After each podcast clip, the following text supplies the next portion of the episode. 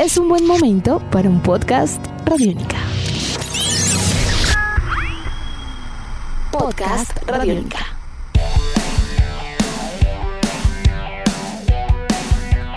Bienvenidos a esta nueva edición de Podcast Rock and Roll Radio, producto de Radiónica, desarrollado por el señor Andrés Durán, arroba Andrés Durán Rock, quien les habla Héctor Mora, arroba Mora Rock and Roll, bajo la producción de Juan Jaramillo, Alexis Ledesma y la captura sonora de David Candelario. La agrupación de death metal melódico At the Gates ha sido considerada una de las mayores exponentes del denominado sonido de Gotemburgo, una línea de música pesada de vanguardia para los años 90 que desde Suecia impactaría a nivel mundial el sonido metal para siempre. Su álbum de 1995, Slaughter of the Soul o Matanza del Alma, fue su cuarta producción en estudio y es considerado una obra maestra del grupo y del metal en general. Un disco inmortal, editado antes de entrar en un receso de casi una década y que con un balance entre agresión y melodía alimentaría a nuevas generaciones de metaleros en muchos rincones del planeta. Así que el día de hoy en Podcast Rock and Roll Radio, 25 años del álbum Slaughter of the Soul de la agrupación At the Gates, eso y mucho más para los próximos minutos. Andrés, muy buenas tardes, una obra maestra, como diría el profe, la que tenemos el día de hoy. Buenas tardes, buenos días, buenas noches a Héctor, a todos los que nos están escuchando, agradecimientos a todos los que hacen posible este Rock and Roll Radio Podcast. Sí, señor, son 25 años de este álbum considerado una pieza maestra, o mejor, el progenitor del sonido de Gotemburgo, el famoso Melodic Death Metal de Gotemburgo, cosa que pues no se le puede atribuir a muchas agrupaciones. Yo creo que ellos han sido bendecidos por esta realidad y pues de pronto lo comparten con agrupaciones como podemos decir In Flames, eh, Dark Tranquility, pero no, ellos son los digamos los originales de esta transformación del death metal normal que todos conocíamos durante los años 80 y ellos lograron elevarlo con riffs mucho más comprometidos, y no tanto comprometidos, sino muchos más riffs, mucha más dificultad. Ellos eh, continuaron con la brutalidad del death metal, pero haciendo cosas progresivas, poco ocurridas en ese momento que gustaron y impactaron de una manera que el mismo productor de este disco ha dejado saber a través de los años Frederick Nordstrom que para él haber producido este disco significó su carrera musical, ya que de, noviembre del 95, cuando salió este disco, hace 25 años, llegaron a él miles de agrupaciones que deseaban tener el sonido del Slaughter of the Soul en sus producciones.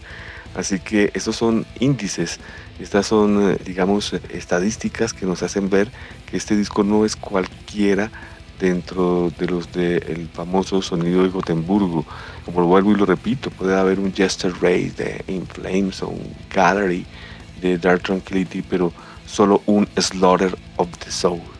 Sin lugar a dudas, Andrés, yo creo que un álbum que va al grano, es directo, una composición compacta, algo totalmente revolucionario cuanto a todas esas innovaciones que usted nos comentaba y reseñaba ahorita para la época en la cual se edita este trabajo. Hay que destacar lo que incluso tendrían reconocimiento fuerte a nivel de Grammy suecos. Slaughter of the Soul en el 96 tendría un reconocimiento muy, muy importante. Digamos que es un trabajo que casi todos los listados a nivel internacional para lo que sería ese momento en la historia del metal es reseñado como una pieza fundamental, un giro importantísimo. Además, el álbum abre de una vez con una posición sonora muy clara que lo único que hace es ratificar la intención y las melodías de este grupo con esos contrastes y esas técnicas rápidas y melódicas en guitarras, como usted dice, eh, enriquecidas realmente con muchos más riffs. El Blinded for Fear es un tema que lo deja uno casi sin voz. Es un trabajo lírico que a veces aproximaría un poco al black al agresivo, con una banda llena de potencia, un sonido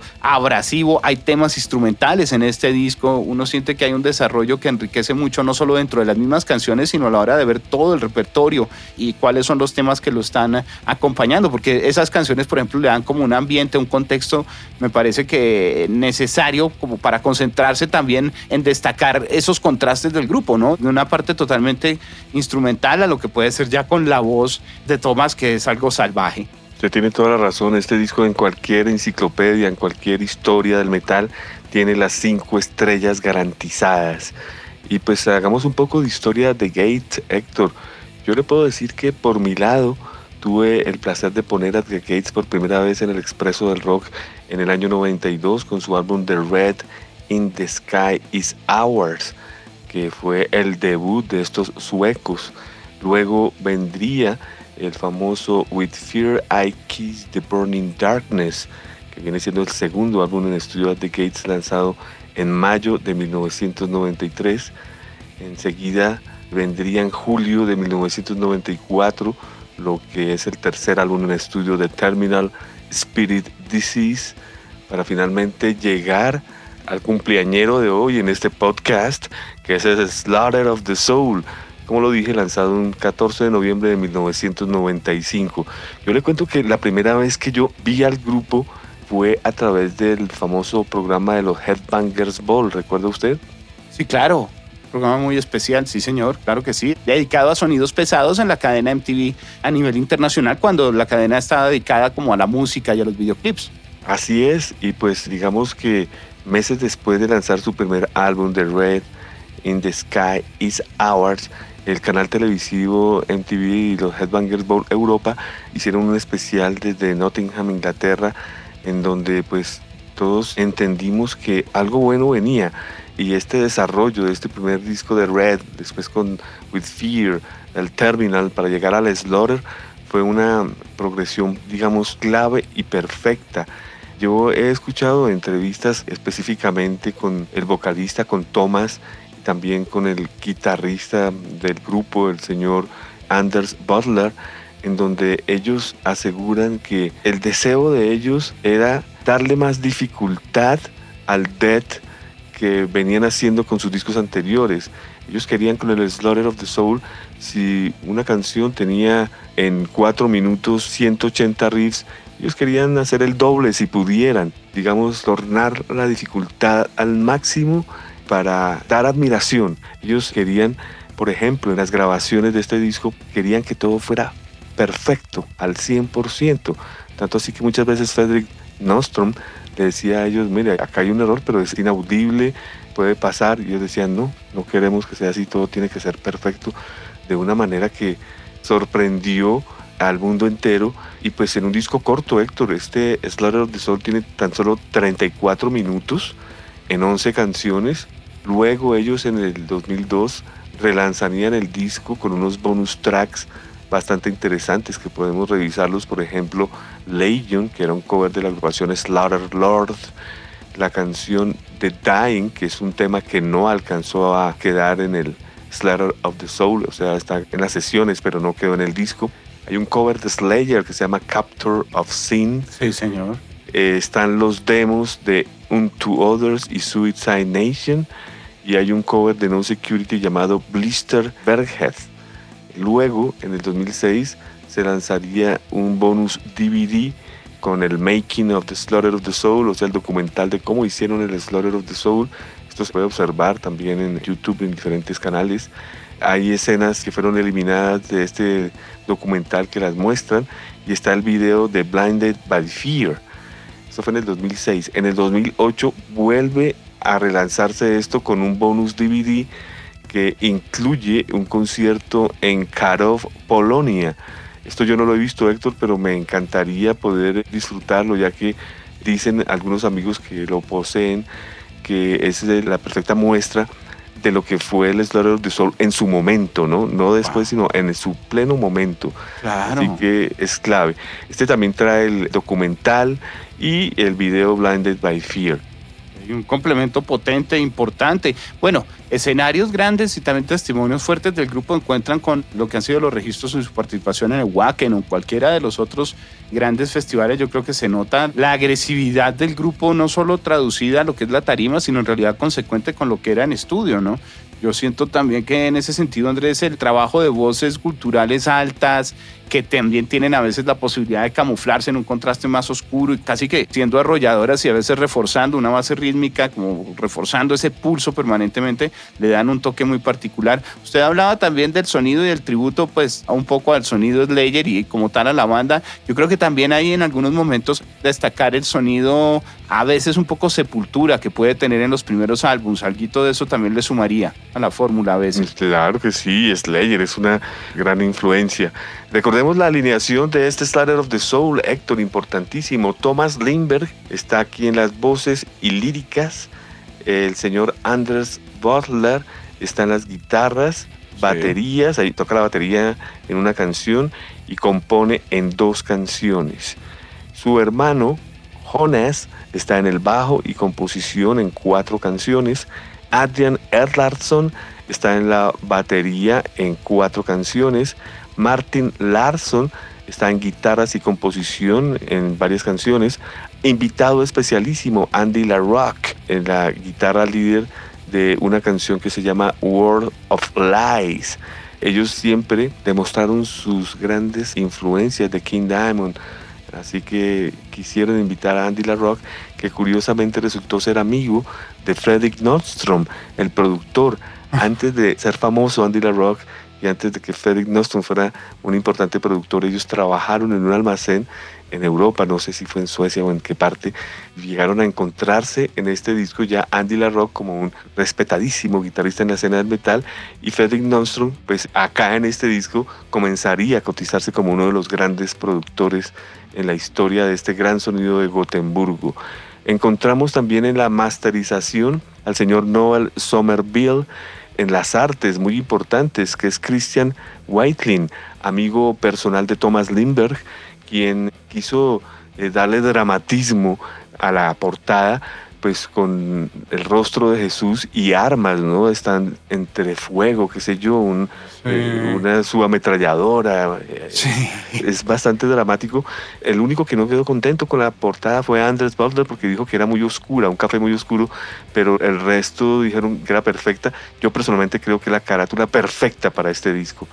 Encontramos también aquí al señor Brion Moniker en las fotografías y digamos que como datos también interesantes, eh, Frederick Nostrom, el productor, tuvo que colaborar mucho en cuanto a amplificadores, pedaleras y equipos que el grupo no contaba con esto en este momento, no tenían los fondos económicos para poder hacer una serie de experimentación que lo estaba pidiendo este disco porque como lo estamos diciendo, iba a cambiar el proceder de ensamble musical del death melódico y Frederick fue una pieza importantísima para lograr esto. Podemos decir que Frederick Nostrom fue la ruta de camino para poder concretar finalmente este álbum Slaughter of the Soul. El disco finalmente yo creo que le daría una frescura necesaria al death metal en ese momento generando pues muchas más dinámicas en comparación al sonido de otros movimientos anteriores o de otras agrupaciones anteriores.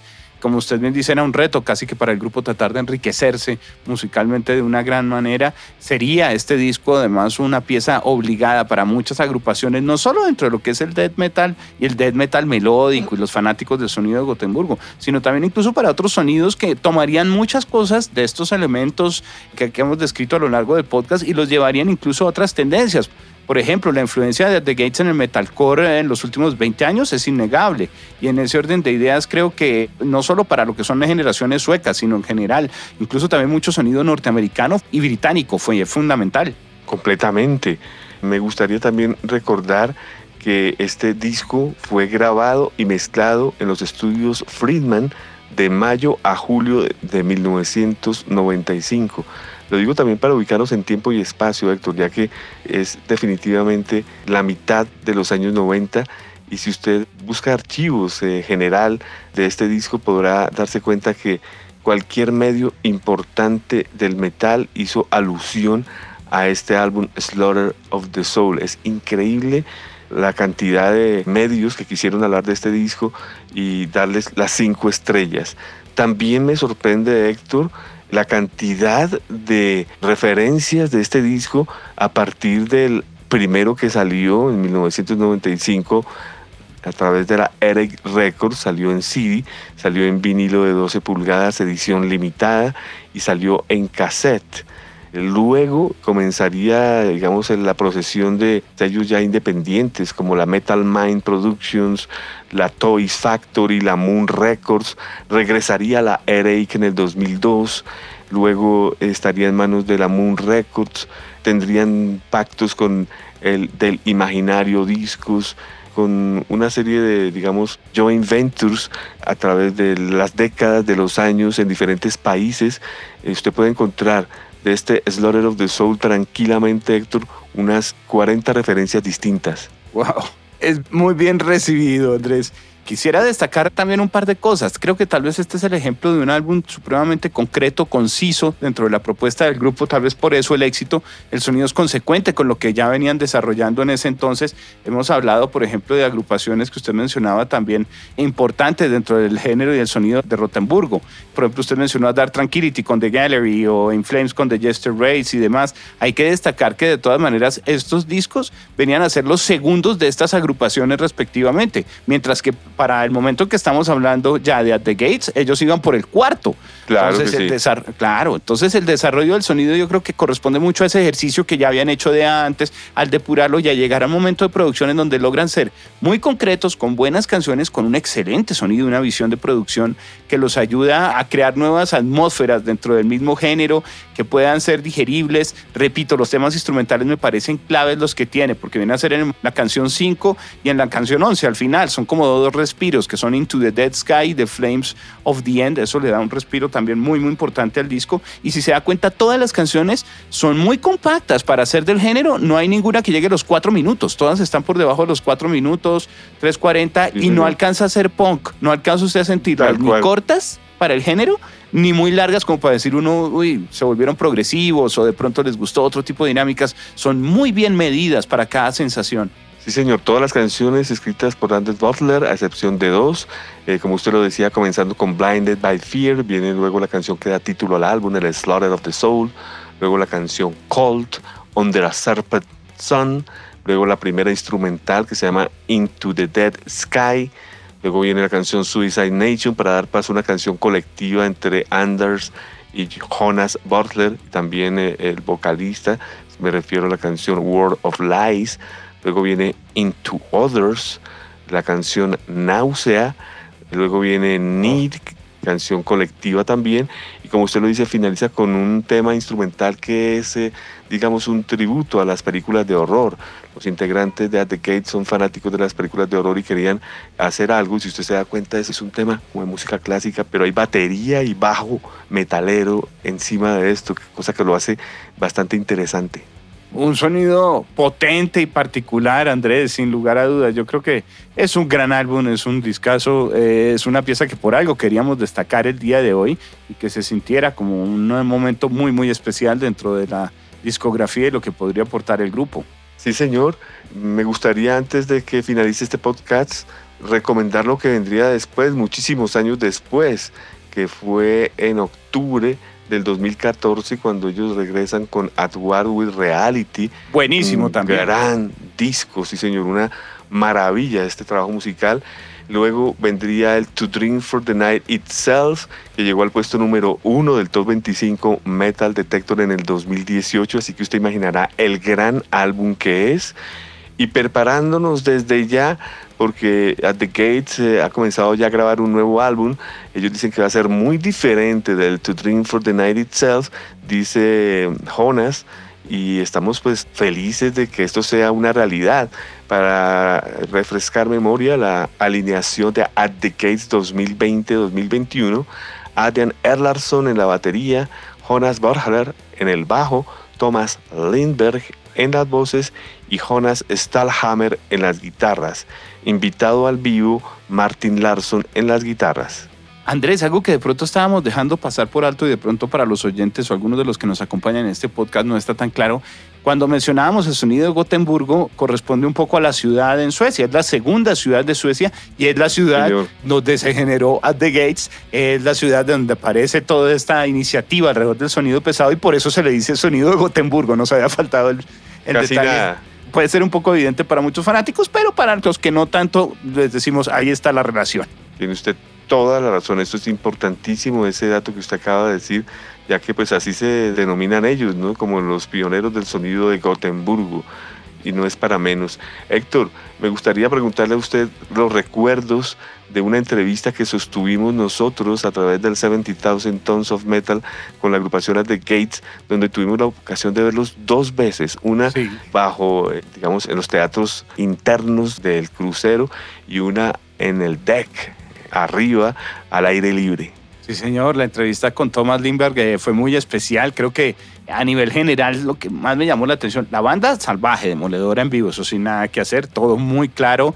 Creo que disfrutamos del concierto, de los conciertos plenamente y del encuentro de esa entrevista con Thomas, yo creo que me llamó mucho la atención su humildad, una persona muy fácil de hablar, muy fácil de tratar, muy amable, no es tímido, al contrario, una persona supremamente centrada. Incluso tuvimos la oportunidad luego de encontrarlo varias veces en otros conciertos de otras bandas donde él estaba tranquilamente en el público, cerca de la consola, de, disfrutando y escuchando buena música, sin ningún tipo de, digamos, de mayor pretensión más que pasar un buen rato y disfrutar de las bandas y disfrutar del sonido. Me llamó mucho la atención de eso. Una persona completamente sencilla, muy agradecida a su público, porque se notaba también la pasión de todos los asistentes a los conciertos cada vez que podían hablar con él o acercarse y uno veía que en realidad fluía una comunicación sincera, un momento especial para disfrutar con los fanáticos. Yo lo noté muy bien, me sorprendió eso. Y una persona muy, muy centrada, estaba muy contento. Él nos decía que le gustaba mucho leer y el, por eso de el altar del Dios desconocido a manera de intro del álbum, estaban apoyando en ese momento a World with Reality, este intro de Ernesto Sábato. Nos contaba... Usted le comentó de eso, claro, y él quedó sorprendido. Tipo muy culto, lee mucho. Lee mucho, es muy culto. Y tengo la máxima experiencia, Héctor, que no sé si usted se la ha olvidado, pero yo nunca la voy a olvidar y además eso quedó registrado y es que nosotros tuvimos la ocasión de entrevistarle a él y una entrevista fantástica, las mejores que he tenido el gusto de tener. Y pues mejor acompañado que con usted Héctor no podría. Y recuerdo que primero los vimos antes de la entrevista, después hicimos la entrevista con Thomas y después los vimos en el deck, al aire libre en la parte superior del crucero y ya había comenzado el concierto. Cuando estábamos arribando al segundo concierto, ya viene la primera canción y yo no sé por qué me dio por decirle a Héctor que iba a comenzar a grabar desde ahí, porque mi intención era hacer un recorrido desde la parte de arriba del crucero hacia el escenario, que es como bajar unos tres pisos, en donde están las piscinas, en donde están los jacuzzis. Y yo no sé, me dio por decirle eso a Héctor, voy a comenzar a grabar desde aquí. Y, tengo grabado, vamos caminando con Héctor, vamos conversando y llegamos al sitio donde vamos a ver el concierto, porque ya sabíamos los cuáles eran los lugares perfectos. Y llegamos allí y yo le digo a Héctor, bueno, ya vengo Héctor, voy a grabar desde acá hasta llegar a la primera fila, pues teníamos pase de prensa, podíamos llegar al foso, llegamos al frente de ellos. Sí. Y Héctor me dijo, listo, aquí lo espero.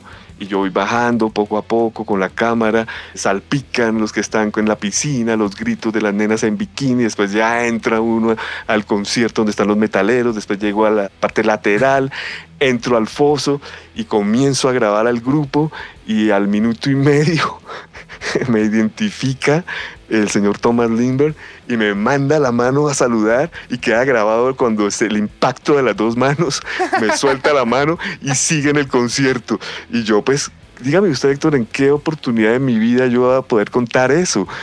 eso fue ni planeado, eso es real y está grabado y, no tengo palabras de alegría de poder narrar esta situación porque yo todos me esperé, Héctor, como le decía usted, de que él me reconociera desde abajo con mi cámara y sí lo hizo y me saludó en pleno concierto y cantando y eso quedó grabado un momento muy especial, una entrevista que sin lugar a dudas quedó para recordar y bueno, en un testimonio que también nos alegra saber, no se quedó solo en ese momento en el tiempo porque el grupo ha continuado, viene con más proyectos y tanto es así que hoy en día celebra estos 25 años de uno de sus trabajos más importantes, si no tal vez el más de la discografía, por lo menos en los 90, Andrés. Pues Héctor, si su disco eh, To Drink for the Night Itself, lanzado en mayo del 2018, quedó de número uno en el Top 25 Metal Detector, yo estoy seguro que lo nuevo que viene a The Gates va a ser igual o de pronto mejor.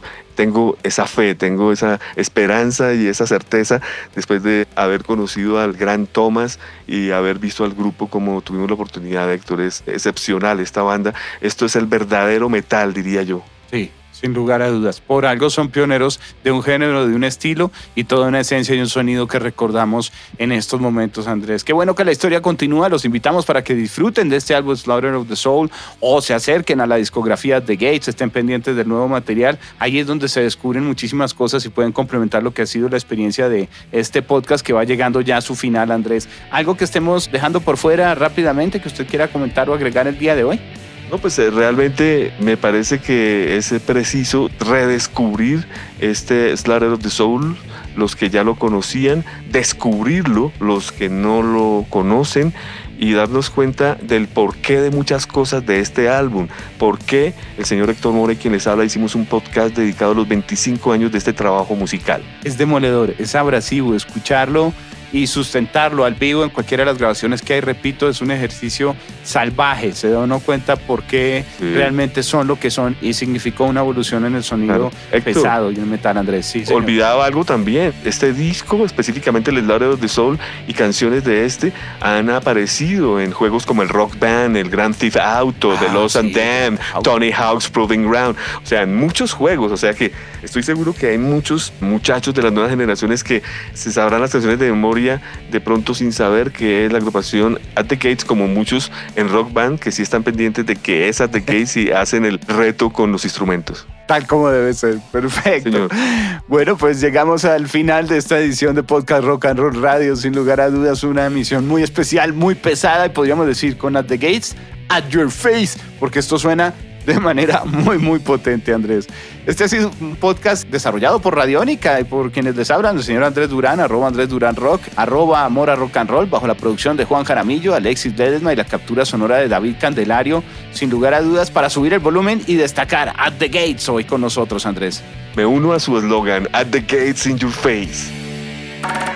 Nuestros podcasts están en radionica.rocks, en iTunes, en RTVC Play y en nuestra app Radionica para Android y iPhone. Podcast Radionica.